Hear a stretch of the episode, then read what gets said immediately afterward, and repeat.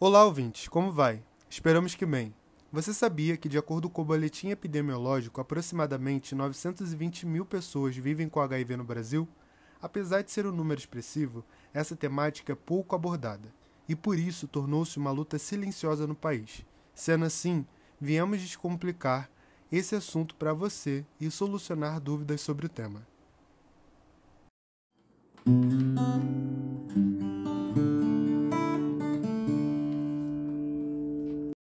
Inicialmente, é necessário frisar que o HIV é o vírus causador da AIDS, síndrome da imunodeficiência adquirida.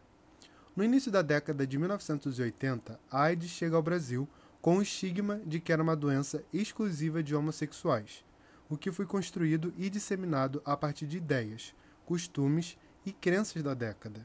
Além disso, anos depois, em 1996, houve prevalência da infecção, o que incentivou a criação da UNAIDS pelas Nações Unidas, sendo o primeiro órgão mundial focado em uma doença específica.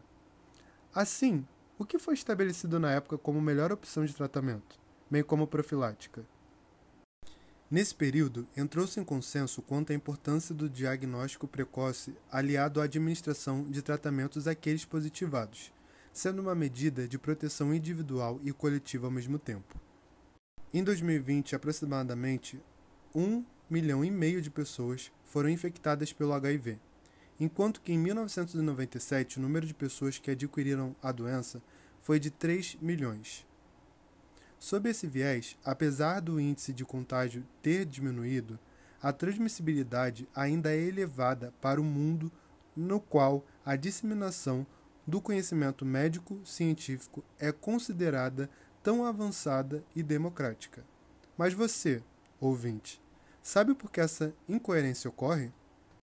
É interessante mencionar que a disseminação do conhecimento não ocorre de forma democrática e igualitária como é proposto na teoria.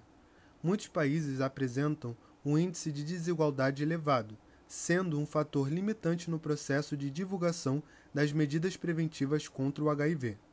Nessa perspectiva, Muitas pessoas desconhecem a forma de contágio e nem sequer sabem que são portadoras do vírus, pela falta de testagem regular, o que potencializa o aumento do número de casos.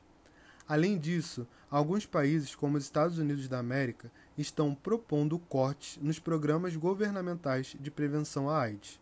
Com isso, observa-se que o benefício alcançado pela diminuição do número de contágio necessita buscar novas medidas diferentes de 1996. Por isso, na tentativa de seguir a tendência mundial de evolução tecnocientífica, acredita-se que o desenvolvimento de uma vacina efetiva contra o HIV é o melhor caminho para a prevenção da AIDS. Mas é um grande desafio para os cientistas atuais, uma vez que o vírus apresenta elevada diversidade genética, o que dificulta a criação de um único agente imunizante. Mas então, como superar tal obstáculo? A Moderna recentemente anunciou os primeiros participantes de um ensaio de fase 1 de uma vacina experimental contra o HIV. Sob esse viés, o teste está sendo formulado em parceria com a International AIDS Vaccine Initiative, IAVI, sendo intitulado IAVI G002. Essa organização científica sem fins lucrativos está testando um imunizante que fornece antígenos específicos contra o HIV, ou seja, deseja estimular uma resposta imune junto ao Scripps Research, uma organização de pesquisa médica também sem fins lucrativos. Além disso, o teste mostrou que a resposta imune desejada pode atingir 97% dos participantes, o que traz uma esperança para a sociedade. De acordo com Mark Feinberg, presidente da IAVI, aspas, estamos extremamente empolgados em avançar nessa nova direção no design de vacinas contra o HIV com a plataforma de RNA mensageiro da Moderna.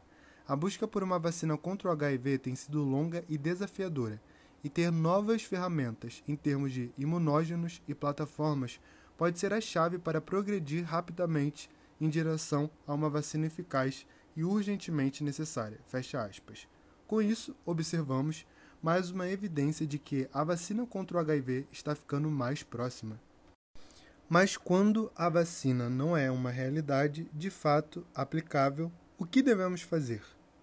Em primeiro lugar, a educação sexual é de suma importância como medida de prevenção contra o vírus.